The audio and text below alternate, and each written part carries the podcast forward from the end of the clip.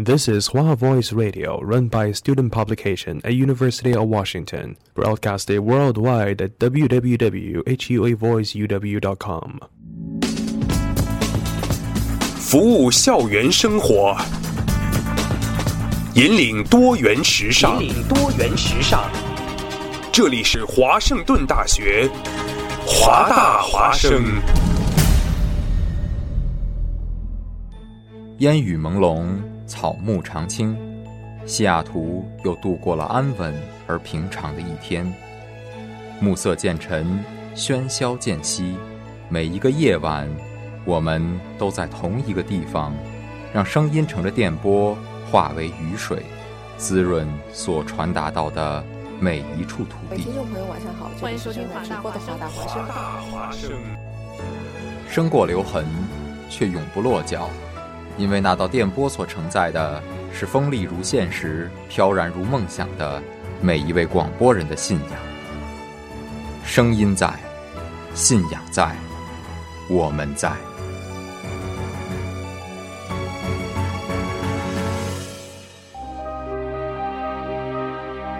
各位听众朋友们，大家好，欢迎收听本期的《有一说一》，我是主播依依。今天为大家带来的电影是《杀人回忆》。你心中最好看的韩国电影是哪一部呢？很多人认为是奉俊昊执导的经典悬疑电影《杀人回忆》。这是一部根据韩国的三大未破解奇案改编而成的电影。凡是看过这部电影的人，必定不会忘记影片最后那一幕：宋康昊扮演的警察，一双带着红血丝的眼睛直直地凝视着镜头，似乎能穿透荧幕，告诉凶手：“我一定会找到你，不死不休。”《杀人回忆》在豆瓣有八点八的高分，由三十三万人打出，主演宋康昊、金相庆。二零零三年，《杀人回忆》横扫韩国本土的两大电影奖项青龙奖和大钟奖，奉俊昊和宋康昊分别捧回最佳导演和最佳男主角奖，以五百四十万观影人次拿下第二十四届青龙奖最卖座韩国电影奖。《杀人回忆》还为奉俊昊在第五十一届圣塞巴斯蒂安国际电影节上一举拿下最佳导演银贝壳奖、最佳新导演。和费比西影评人奖，《杀人回忆》艺术上的光彩夺目毋庸置疑，而更令人动容的是奉俊昊更深层的用心。二零零三年影片上映时，距离追溯有效期还剩下三年，用《杀人回忆》这个名字，正是他对真凶的诘问。我不知道真正的凶手是谁，但这部影片有五百四十万人次观看，我相信凶手就是其中一个。我想，如果凶手在世，他一定会看这部电影，所以我安排了宋康昊直视镜头这一幕，其实就是在看着凶手。宋康昊这个打破第四面墙、穿透荧幕直视观众的眼神，也成为韩国电影史上最经典的凝视之一。豆瓣网友说：“一想到真凶可能就若无其事地坐在电影院里，与宋康昊四目相对，我就觉得头皮发麻。”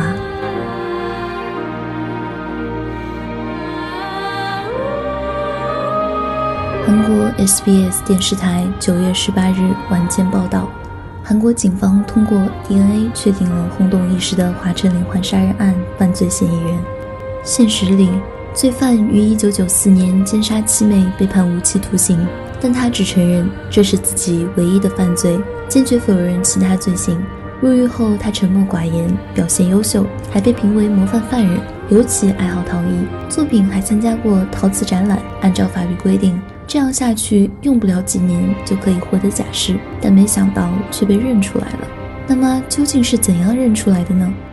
说起来真是奇上加奇，原来是一名重犯分析推论，帮了警察的大忙。这位重犯就是韩国第一连环杀人案犯刘永哲。他曾对媒体说：“杀人一旦开始就没法收手。现在既没有抓住他，也没有发生同类案件，十有八九他现在处在监狱。”这个分析让警察们受到启发，就顺着这个思路展开调查。结果用当年从遇害者身上、衣物上和案发现场收集到的证据进行 DNA 检测，跟服刑犯人逐一对比，其中有三项锁定同一人，即这位犯人。至此真相大白。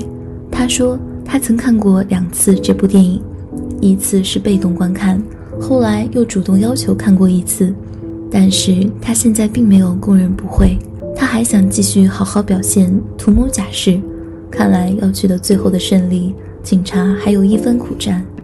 据报道，杀人回忆凶手原型现年五十岁，作案手法的残酷性和起始手法与华晨连环杀人案相似，当年也备受关注。韩媒同时也公开了嫌犯在狱中的照片。SBS 报道，韩国历史上罕见的连环杀人案——华晨连环杀人案，与我国的白银案十分相似，都是以女性受害人为目标的连环杀人案。一九八六年至一九九一年的五年间，以韩国京畿道华城郡台安义半径两公里的区域内，先后有十名女性受害，仅有一人幸存。受害者的年龄从七十一岁到十四岁，无一例外都遭到了残忍的蹂躏和杀害。SBS 报道，当年警方调查此案，在当时的韩国引起了轰动。警方动员了约两百零五万的警力和军队，搜查了约两万一千个嫌犯，鉴定五百七十组的 DNA，一百八十根毛发，四万零一百一十六枚指纹，但还是一无所获。全案在二零零六年的四月二日，因超过法律追诉期而终止侦查。三十三年来。华城连环杀人案成了韩国最有名的悬案之一。看过《信号》等韩剧的观众或许知道，韩国杀人案的公诉期一般为十五年，即超过这个时间，即使抓到罪犯，也不能对其进行起诉和刑罚。但二零一一年韩国电影《熔炉》上映后，不少民众情绪愤怒，向青瓦台请愿，以使得政府改变国家法律。取消十五年公诉期的说法，但是华池连环杀人案发生在公诉期仍存在的时候，仍旧必须按照当年的规定执行。今天，警方还表示，目前逮捕的嫌疑人与十起女性被害案中两起的 DNA 一致，而十起案件中的第七起为他人的模仿犯罪，剩余七起是否与该名凶手有关，仍需进一步调查。熟悉韩国影视剧的观众对华城连环杀人案可能并不陌生。这起三十三年来未能破解的悬案，多次被韩国影视剧搬上屏幕。除了2003年上映的奉俊昊执导、宋康昊主演的《杀人回忆》之外，在《信号》《隧道》和《假同一》中也都有这起案子的影子。其中，2014年的电视剧《假同一》。就是根据华晨嫌疑犯的绰号贾同一作为剧名，而第一个将华城案搬上舞台的是在1996年由金光林导演将案件拍成舞台剧，第二个就是奉俊昊。2003年，他在金光临舞台剧的基础上，根据实际调查资料与采访记录等进行了改编，拍出了这部被影迷称为神级电影的《杀人回忆》。《杀人回忆》没有对谁是真凶给出答案。但每年都有许多观众重温这部电影，试图推演出真凶是谁。无奈是这部气氛沉重的电影最有力的关键词，既是人类追求真相不得时的无奈，更是大时代下渺小个体无力挣扎的无奈。奉俊昊说：“一九八六年到一九九一年，对韩国社会和我们大家来说，这都是一个仍然没有完成的作业。已经发生了若干次案件。”韩国社会和警察解决不了，最后导致十四岁的小妹妹也被害死，可以说是八十年代的无能，是整个社会的缺陷。这是我这部电影要极力说明的。人们对这件事情的愤慨和伤心，全部都凝聚在这部影片里。他说：“压抑的环境也会孵化暴力，它就在你我身边。”在他看来，凶手不仅是持刀者，递刀给凶手的人同样也是凶手。让我们再看看九点二高分的韩剧《信号》，他的第二个案子讲的就是华城连环杀人案，但编剧给了一个不同于《杀人回忆》的结局。李才汉在朴海英的时空对话协助下抓住了真凶，却意外让自己的初恋成为被害者。信号台词说：“即便过去改变了，也有不会改变的东西。”那就是这个世界的不公平。我想这句话用来形容今天华城案真凶被抓，但起诉时效已过的新闻再合适不过。还有一点，即办案警察发生了不少变故。原来警察为了破获该案，几十年如一日，从未放弃。其中，有的警察怀疑某某犯人是该案真凶，对其展开调查，不想多名嫌疑人因此而跳河脱轨，这竟导致十位优秀警察有的自尽，有的永远离开警察岗位。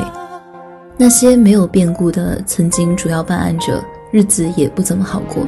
比如表昌元，如今是韩国最知名的犯罪心理学家，他就对记者说：“即便是到了现在，还是会梦到被害的十名女子，有时候还是会睡不着，甚至会偷偷流泪。”另一位时任华城警察署刑侦大队副队长金福俊，在听到警方宣布破案以后，他立刻和曾经的上司、连环杀人案调查总指挥者之一、时任水源警察署刑侦大队队长何生军通过电话，报告喜讯：何警官已经是超过七十岁的老人了，且身体不好。一九九零年侦破案件的时候，何警官曾和我说，如果这个案件未破，那么，我们两个人中总有一个人该跳楼谢罪。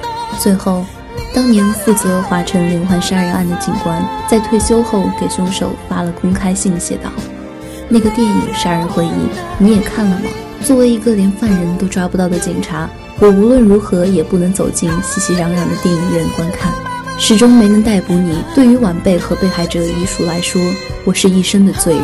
我发誓，抓到你一定不让你站在法庭上。”我要亲自下手解决你，请务必不要比我先死，我们定会见面。